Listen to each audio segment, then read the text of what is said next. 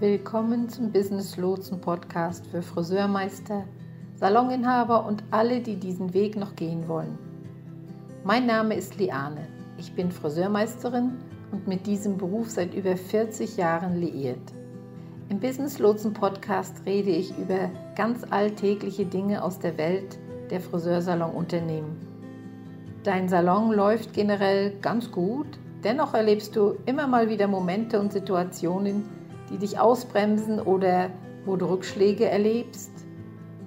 In dieser Podcast-Reihe für das Friseurbusiness werden Themen angesprochen, die dich bewegen und die aktuell beschäftigen. Damit ich dein Thema, dein Problem mit ansprechen kann, habe keinerlei Scheu, deine Themen zu nennen. Schreibe mir einfach, was dich interessiert und worüber du gern reden würdest oder Hilfe brauchst. Viel Spaß, dein Business Lotse.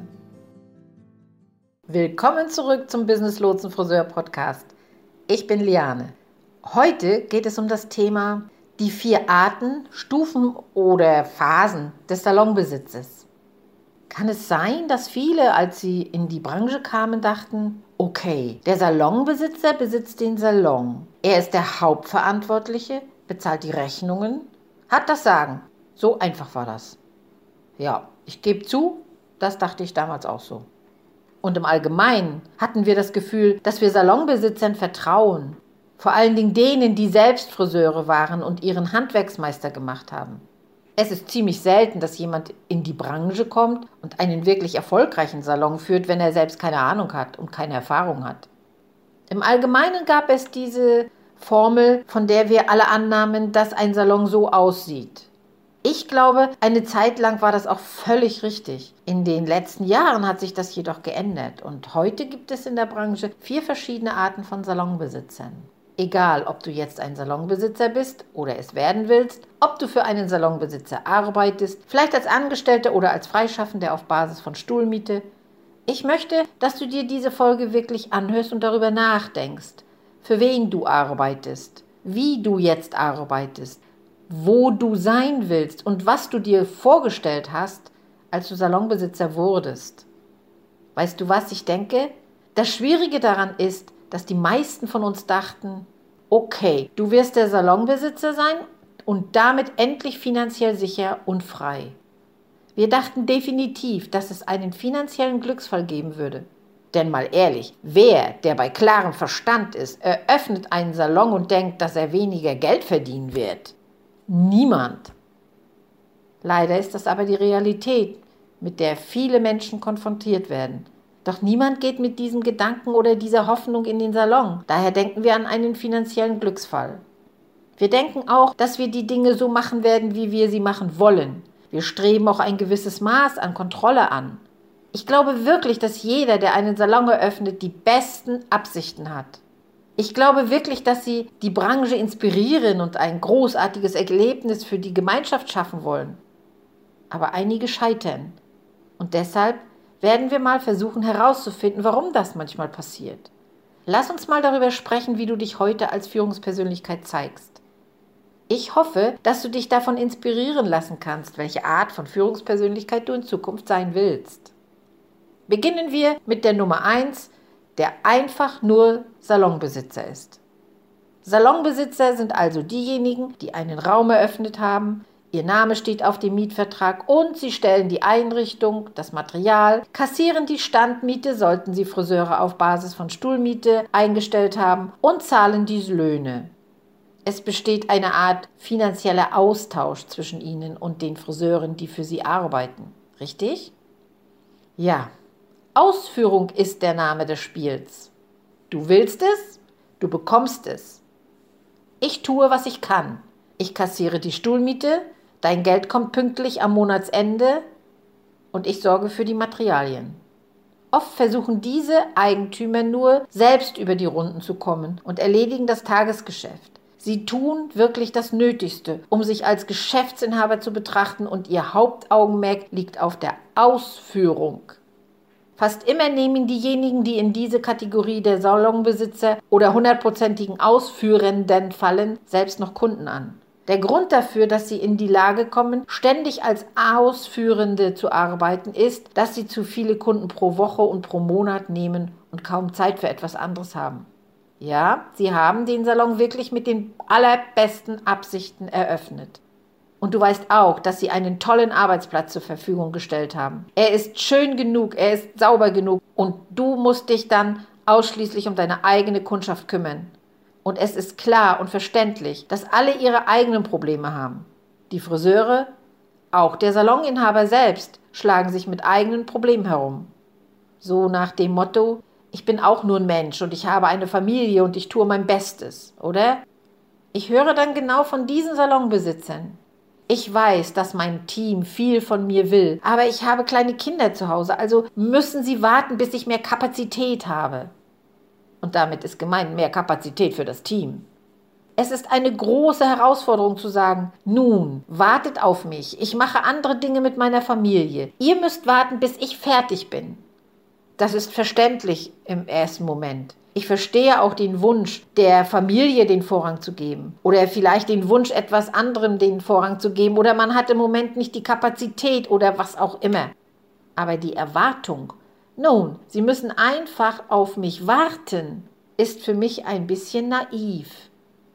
Deren Karriere geht weiter und sie haben auch Ambitionen und mit deren sind gemeint genau die Kollegen, die für dich arbeiten, deine Mitarbeiter, dein Team und auch die Kollegen, die auf Stuhlmitbasis bei dir sind, solltest du welche haben.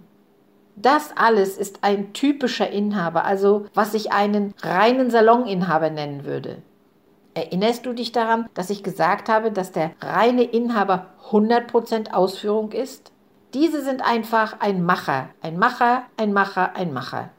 Ich tue, was ich kann. Sie sorgen dafür, dass die Lichter brennen, aber viel mehr kann man nicht von ihnen erwarten. Dann haben wir den Eigentümer, der die Last trägt, also den gewichtig tragenden Saloninhaber. 30% Vision, 70% Ausführung. Diese Salonbesitzer sind immer noch fleißig. Sie nehmen immer noch Kunden an. Sie kümmern sich auch um das Tagesgeschäft und sind tatsächlich auf dem Laufenden. Der Unterschied zwischen dem tragenden Eigentümer und dem reinen Eigentümer ist, dass der tragende Eigentümer versucht, aktiv eine Kultur zu schaffen. Dieser Eigentümer versucht, einen Ort zu schaffen, an dem es sich gut arbeiten lässt. Es ist ihnen wichtig, hochqualifizierte Friseure für ihr Team zu gewinnen, denn sie haben eine Vision von 30 Prozent. Das heißt, sie haben eine Vorstellung davon, wie der Salon aussehen soll und wie es mit ihm weitergehen soll. Für sie ist es nicht in Ordnung, nur Geld zu verdienen oder einfach nur der Besitzer zu sein. Sie haben wirklich Ambitionen. Aber sie tragen immer noch eine große Last, denn 70 Prozent ihrer Arbeit besteht aus der Ausführung. Sie nehmen definitiv immer noch Kunden an. Sie kümmern sich um die Lieferungen, das Material für den Salon, die Buchhaltung. Sie sind die Problemlöser. Wenn etwas auftaucht, wendet man sich an den Inhaber. Der Inhaber, der die Verantwortung trägt, hat also wirklich die besten Absichten, viel bessere Absichten als der einfache Inhaber, aber er steckt so tief drin, dass er nicht in der Lage ist, sich voll und ganz auf die Vision zu konzentrieren, die er braucht. Oftmals wollen die Eigentümer, die das Gewicht tragen, Mentoren sein.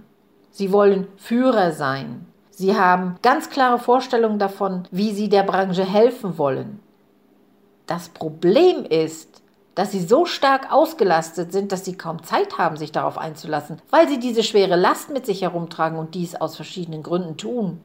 Im Allgemeinen sagen die Salonbesitzer, die das Gewicht tragen, nun, ich nehme immer noch Kunden an. Und dann fangen sie an, die Probleme aufzuzählen. Und fast immer lautet meine Lösung, okay, um diese Probleme anzugehen, müssen wir dich aus dem Stuhl herausholen. Ich würde mir höchstens wünschen, dass ein Salonbesitzer, je nach Größe des Salons natürlich, ein oder zwei Tage, maximal drei in der Woche hinter dem Stuhl arbeitet. Doch oft ist es schwer, das aufzugeben. Wenn ich das merke, frage ich meistens, okay, warum wollen Sie das nicht tun? Und sie sagen dann so etwas wie, na ja, ich kümmere mich immer noch sehr gern um Kunden. Ich verstehe, dass das deine Leidenschaft und dein Handwerk ist. Aber dann muss ich mich ein bisschen fragen, warum du Salonbesitzer geworden bist. Ging es dir hauptsächlich darum, einen schönen Ort zu haben? Warst du nicht glücklich, wo du warst? Gibt es einen Grund, warum du nicht nur für dich allein arbeiten willst? Warum hast du dich entschieden, einen Salon zu besitzen?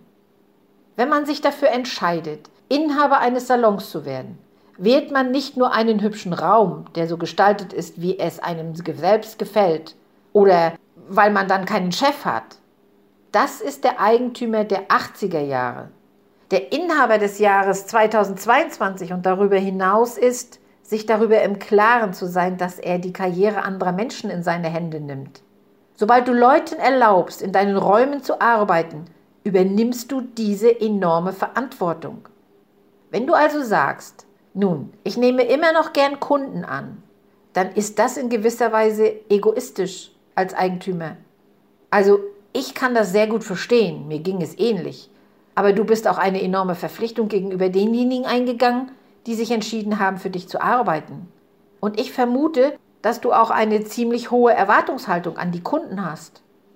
Ich stelle also fest, dass selbst diejenigen, die Stuhlmiete haben, eine Menge wollen, zum Beispiel, dass ihr Salon voll ist. Sie wollen, dass ihre Friseure erfolgreich sind. Sie wollen, dass sie ein tolles Leben führen können. Ein guter Salonbesitzer hat also Ambitionen für sein Team. Ansonsten sind sie nur der Besitzer. Es ist ihnen einfach egal, wie es läuft. Aber ein Inhaber, der die Verantwortung trägt, möchte, dass es denjenigen, die in seinem Salon arbeiten, gut geht. Da sie aber immer noch so sehr mit der Kundenbetreuung ausgelastet sind, sind sie zu 70 Prozent in der Ausführung gefangen und haben nicht die Zeit, der inspirierende, ehrgeizige Mentor oder die Führungspersönlichkeit zu sein, die das Salonteam braucht, um Höchstleistung zu erzielen. Das Problem dabei ist, dass du dann oft nicht die besten und klügsten Talente für deinen Salon gewinnen kannst, wenn dein Team nicht sein Bestes gibt. Denn die besten und klügsten Talente wollen am besten Platz sein. Weil sie so erfolgreich sind, haben sie auch das Sagen. Ich möchte dich also ermutigen, dich selbst zu fragen, nimmst du wirklich noch Kunden an, weil du es so sehr liebst, dass du es nicht lassen kannst? Oder meidest du vielleicht die Verantwortung, die mit einer echten Führung verbunden ist? Oder hast du Angst, nicht genug Geld zu generieren oder Geld zu verlieren? Wenn du dich also an deinen Kunden als Sicherheitsnetz festhältst, ist das ein großer Hinweis darauf, dass du als Führungskraft Angst hast. Und ganz ehrlich, ich kann das total gut verstehen. Doch was ist es, das die Angst überwindet? Ja, Bildung, Erfahrung und Selbstvertrauen. Und zwar jedes einzelne Mal. Das ist sozusagen die Anekdote zur Angst. Sobald man die Ausbildung und die Erfahrung hat, gewinnt man das Selbstvertrauen zu wissen, dass man es drauf hat und niemand einem etwas anhaben kann. Man hat keine Angst mehr, etwas zu verlieren, sondern weil man so viel erreicht und sich selbst bewiesen hat, dass man es richtig machen kann. Was uns zu Kategorie Nummer 3 führt, die entweder also Führungskraft. Wenn du dich erinnerst, war unser erster Besitzer 100% Ausführung. Dann unsere tragenden Eigentümer haben 30% Vision und 70% Ausführung. Und jetzt haben wir unsere Führungskräfte, die haben 70% Vision und 30% Ausführung. Sie haben also inzwischen mehr Einfluss auf die Aufteilung als auf die Ausführung. Unsere Führungskräfte wir können uns erst dann als echte Salonleiter bezeichnen, wenn wir keine Kunden mehr annehmen, leiten immer noch das Tagesgeschäft. Also haben sie immer noch ihre Hände im Spiel. Sie sind immer noch involviert. Sie konzentrieren sich auf die Ausbildung und das Delegieren von Aufgaben. Sie suchen also aktiv nach Möglichkeiten, sich selbst im Wesentlichen zu ersetzen. Ich werde ganz ehrlich sein und zugeben, dass ich mich damit sehr, sehr schwer getan habe. Sowohl im Salon als auch in meinem Coaching-Geschäft gab es eine Zeit, in der ich alles gemacht habe, alles selbst gemacht habe. Ich habe mich um die sozialen Medien gekümmert, ich habe das ganze Grafikdesign gemacht, ich habe das Tagesgeschäft gemacht, ich habe die Vergünstigungen ausgesucht, ich habe den Kundendienst gemacht. Ja, und damals, als es noch keine Social Media gab, war ich natürlich auch diejenige, die die Flyer gedruckt hat, die die Veranstaltung kreiert hat, etc., etc., etc. Ich habe buchstäblich alles gemacht. Im Laufe der Zeit habe ich dann begonnen, mehr und mehr einzustellen, damit ich mich auf das Unterrichten und Trainieren konzentrieren konnte und auf die Dinge, die ich am liebsten mit meinen Mitarbeitern und im Coaching mit den Kunden mache. Es ist sehr schwer, diese Kontrolle abzugeben. Woher kommt das? Naja, weil das Geschäft selbst auf meiner anfänglichen Vision und meiner anfänglichen Ausführung aufgebaut wurde. Es war meine Vision, Es waren meine Ausführungen. Ich habe Herzblut reingesteckt, Zeit reingesteckt. Auch ich war der hundertprozentige Ausführende und dann der 70-prozentige Ausführende. Und ich bin wirklich stolz darauf sagen zu können, dass ich zum Schluss meiner aktiven Zeit am Stuhl zu 30 Prozent ausführend und zu 70 Prozent visionär war. Was ich daher tun musste, war zunächst einmal zu vertrauen. Zu glauben, dass es vielleicht jemanden auf der Welt gibt, der etwas besser kann als ich. Vielleicht kann jemand besser vermarkten als ich. Vielleicht kann jemand einen besseren Kundenservice bieten als ich. Vielleicht ist jemand besser im Verkauf als ich. Vielleicht ist jemand besser im Finanzmanagement als ich. Aber alles nur vielleicht. Richtig? Es ist so egozentrisch, dass wir denken, wir seien die beste Person, die einzige Person, die das tun kann, was wir tun. Das ist eines der törichtsten Dinge, die eine Führungskraft tun kann. Eines der klügsten Dinge, die man tun kann, ist, offen für Vertrauen zu sich selbst zu sein. Denn das gibt einem die Möglichkeit, größere Fische zu fangen. Es gibt den Menschen um dich herum das Gefühl, dass du dich tatsächlich um ihre Zukunft kümmerst. Es geht nicht nur um dich. Es geht darum, alle mitzunehmen. Und ich kann hier ganz ehrlich und klar zugeben, das war eins der schwersten Transformationsprozesse, die ich durchlaufen bin. Eine steigende Flut hebt alle Boote. Das ist der Grund dafür. Du musst die Flut in deinem Bereich erhöhen. Wenn du also nicht delegierst und an Dingen festhältst, weil du davon überzeugt bist, dass niemand anderes es so gut kann wie du selbst, dann bist du naiv und dein Ego hat das Sagen. Was du tun musst, um da rauszukommen, ist, ein Training zu erstellen und herauszufinden, wie diese sehr spezifische Sache zu handeln ist. Wir stehen uns oft dabei selbst im Weg. Entweder haben wir nicht genug systematisiert, wir haben die falschen Leute eingestellt oder unser Ego hat das Sagen, anstatt uns zu erlauben, wirklich zu wachsen. Denn wenn man anfängt, die wichtigen Dinge zu delegieren, kann man anfangen, an den kritischen Dingen zu arbeiten. Man kann nicht zu den kritischen Dingen kommen, bevor man nicht das Gute und Wichtige delegiert hat. Richtig? Wenn man sich eine dieser Tabellen anschaut, auf denen steht dringend, aber nicht wichtig, oder nicht dringend, aber wichtig, dann sollte man sich wirklich überlegen, was man weitergeben kann und was man wirklich selbst machen muss. Das ist es, worüber Führungskräfte nachdenken sollten. Sie konzentrieren sich auf Systeme und Strukturen. Die Führungskräfte, die zu 70 Prozent eine Vision haben, denken wirklich darüber nach. Okay, was muss ich in diesem Unternehmen einrichten, damit das Unternehmen weiterläuft, wenn ich morgen nicht mehr dabei bin? Das Geschäft würde weitergehen. Das ist eine echte Führungsentscheidung. Und genau das gibt dir die Möglichkeit, zum Beispiel ohne Probleme in den Urlaub zu fahren und dein Salon läuft weiter. Bekommst du allerdings jedes Mal eine SMS von, sein, von jemandem aus deinem Friseurteam, zum Beispiel, hey, die Mikrowelle funktioniert nicht oder hey, wir haben keine Farbe 6N mehr oder hey, das kam gerade rein, sieht wichtig aus, was sollen wir tun? Oder hey, es sieht so aus, als wäre die Kaffeemaschine kaputt, was auch immer für ein Problem ansteht. Sollte das passieren, wenn du mal im Urlaub bist, dann liegt das daran, dass dir die Systeme und die Delegation fehlen. So eine Nachricht habe ich noch nie bekommen von meinen Mitarbeitern zu der Zeit, als ich im Friseursalon war. Ich meine, ich war nicht allzu oft im Urlaub, aber wenn ich im Urlaub war, konnte ich entspannt und ruhig meine Zeit verbringen und bekam keine dieser Art von Anrufen. Ja, und dann war ich ja noch Honorarlehrer an der beruflichen Schule. Und dadurch war ich natürlich auch sehr oft raus aus dem Salon. Denn die Zeit als Honorarlehrer und Leiter des Lehrkabinetts an der beruflichen Schule war recht aufwendig und wurde zunehmend aufwendiger, weil mehr und mehr Lehrer fehlten. Ich konnte ohne Probleme Stunden oder Tage dem Salon fern sein und es funktionierte alles so wie abgesprochen. Ich brauchte nicht da zu sein, um sicherzustellen, dass alles vorrätig war. Wir hatten Systeme und Prozesse, um sicherzustellen, dass das getan wurde. Und das ist es, was Führungskräfte tun, oder? Und ich sage es an dieser Stelle noch einmal, aus tiefstem Herzen, es ist ein wahnsinnig schwieriger und mitunter auch langwieriger Prozess, der von einem selbst sehr viel Kraft kostet, Zeit kostet und vor allem der Vertrauen schaffen muss sich selbst gegenüber. Und dann verbringt diese Führungskraft ihre Zeit lieber mit Lernen und Mentoring als mit Kunden. Viele Führungskräfte haben auch Angst. Was soll ich denn mit meiner Zeit anfangen, wenn ich nicht hinterm Stuhl stehe? Weißt du, wenn du eine echte Führungskraft bist, Hat der Tag nicht genug Stunden, um zu beraten, zu führen, zu lehren, zu trainieren, selbst Kurse zu besuchen? Dafür gibt es nie genug Stunden am Tag. Eine wahre Führungspersönlichkeit muss sich selbst weiterbilden, damit sie weiterhin führen kann. Schaut man sich an, was eine Führungspersönlichkeit ist, dann ist man doch nicht wirklich führend, wenn sich niemand dafür entscheidet, ihr zu folgen. Richtig? Solange sich die Menschen nicht offen dafür entscheiden, dir zu folgen, bist du keine Führungspersönlichkeit. Dann bist du nur ein Chef. Aber wenn du so gut, so scharfsinnig, so inspirierend bist, dass die Menschen dir folgen, dann bist du eine Führungspersönlichkeit. Du kannst nur dann eine Führungspersönlichkeit sein, wenn du aktiv etwas schaffst, wenn du dich aktiv weiterentwickelst. Erst dann kann man ein wahrer Anführer sein, was uns zur Nummer 4 führt, dem Anführer der Freiheit.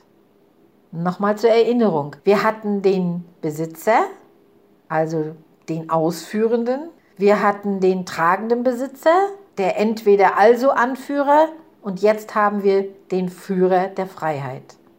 Weiß jemand, was der Anführer der Freiheit ist? 100% Vision. Wir nennen das Nase rein, Hände raus. So sieht ein Anführer der Freiheit aus. Das bedeutet nicht, dass er seine Hände in Unschuld gewaschen hat.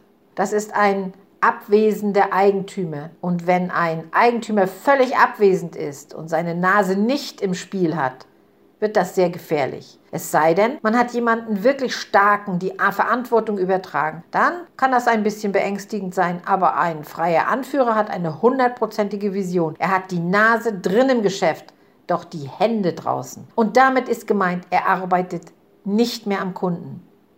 Das bedeutet keine Einmischung im Innen und im Ablauf. Sie lösen keine Probleme oder suchen nach Lösungen. Nein, weil sie zur Führungskraft aufgestiegen sind und ihre Zeit damit verbracht haben, zu lernen und Mentoren zu sein. Und weil sie weiterhin lernen und Kurse besuchen, werden sie zum Nordstern des Unternehmens. Das ist der Punkt, zu dem man aufsteigen kann. Diese Art Führungskraft ist die Person mit den Antworten. Sie sind die Personen mit der Erfahrung, aber dieser Führer sind nicht der Problemlöser. Warum? Weil du dann ein Team um dich herum aufgebaut hast, das in der Lage ist, das alles selbst zu tun. Und was erlaubt ihnen das zu tun? Gut, die Systeme und die Strukturen durch die Delegation, die du eingeführt hast, als du dich entschieden hast, eine Führungskraft zu werden. Richtig? Es passieren Dinge im Unternehmen, von denen du nichts weißt, aber solange deine Vision als Führer erreicht wird, bist du zufrieden. Was meinst du, wie sich ein Team dabei fühlt? Ermächtigt, Sie haben das Gefühl, dass sie selbstständig sind, ohne selbstständig zu sein. Wenn du also Stuhlmieter oder feste Mitarbeiter hast oder wen auch immer, die für dich arbeiten, möchten sie sich wahrscheinlich gerne Gehör verschaffen, weil es sich anfühlt, dass sie unabhängig sind. Wenn sie sich entscheiden, für dich zu arbeiten, entscheiden sie sich dafür, Teil deiner Kultur zu sein. Und wahrscheinlich möchten sie auch am Wachstum teilhaben. Ich glaube, kein Friseur fängt in einem Salon an und hofft, ihn wieder zu verlassen. Ich glaube, sie fangen in einem Salon an und hoffen, dass sie dort den Rest ihrer Karriere verbringen können. Und oft haben diejenigen, die an der Basis arbeiten, wirklich großartige Ideen. Aber bist du offen dafür, sie zu hören? Und wenn sie dir ihre Ideen dann mitteilen, werden sie dann auch umgesetzt? Denn der Friseur von heute glaubt, dass seine Stimme zählt. Und das tut sie auch. Und er möchte sehen, dass einige der wirklich großartigen Dinge, die er hoffentlich in den Kursen, die er besucht, lernt und die er sieht, in die Tat umgesetzt werden. Und der Freiheitsführer ist in der Lage, auch das zu genießen. Wenn du also ein Freedom Leader bist, hast du die richtigen Leute im Haus und deine Vision zu verwirklichen, ohne dass du die einzige Ressource bist. Hat jemand das Gefühl, dass er der offizielle Problemlöser im eigenen Unternehmen ist, so nach dem Motto, wenn du ein Problem hast, wende dich an den Inhaber, denn niemand sonst kann es lösen. Wenn ich über das Problem, ich glaube, wir haben keine Kaffeebohnen mehr oder die Mikrowelle funktioniert nicht spreche, kenne ich das Gefühl, dass man der Person, die einem gerade diese SMS geschickt hat, am liebsten den Hörer in die Hand drückt und sagen würde, Mensch, dann kümmere dich doch darum und finde es heraus. Weißt du, warum er oder sie es nicht herausfinden? Hm, das ist deine Schuld. Wenn ein Kurs in deinem Salon stattfindet und du derjenige bist, der eine Stunde zu früh kommt, alles aufbaut, dafür sorgt, dass das Catering da ist, dann am Ende abschließt und den Trainer oder die Trainerin zum Hotel fährt, dann bist du 70% Ausführender und 30% Visionär. Um es klar auf den Punkt zu bringen und es abzukürzen. Daran ist nichts, aber auch gar nichts auszusetzen, solange es das ist, was du willst und wonach du suchst. Aber wenn du eine Führungspersönlichkeit sein willst oder wenn du die Führungspersönlichkeit der Freiheit sein willst, dann musst du anfangen, die Dinge anders zu machen. Merkst du was? Es ist wie ein Aufstieg. Das ist etwas, worauf wir im Laufe der Zeit hinarbeiten können. Ich möchte, dass du dich selbst, du dich fragst, wenn du ein Eigentümer bist oder für einen Eigentümer arbeitest, wie zeigst du dich im Unternehmen? Zeigst du dich auf eine Weise, die andere inspiriert? Zeigst du dich so, dass du andere dazu befähigst, ebenfalls einen Plan für zukünftige oder erfolgreiches Wachstum zu haben? Zeigst du dich so, dass du inspiriert bist und dass du eine echte Führungspersönlichkeit bist, der man folgen möchte? Denke drüber nach. Ich hoffe, du hast aus diesem Beitrag einiges mitnehmen können. Wenn du Einblick in das Thema Führung benötigst, steht dir so ein Programm in der Traumberuf Friseur Akademie in Balde zur Verfügung, um dir zu helfen. Und fühl dich bitte frei, mich schon zu kontaktieren oder geh auf die Webseite, die angegeben ist und trag dich dort in Kontaktformen ein, um von meiner Seite dann Informationen zu bekommen, wenn du Interesse für das eine oder andere hast. Du findest das also alles auf der Webseite. So, und an diesem Punkt sage ich wie immer alles Liebe, viel Erfolg beim Aufbau von Geschäften und wir sehen uns beim nächsten Mal. Dein Business Lotse.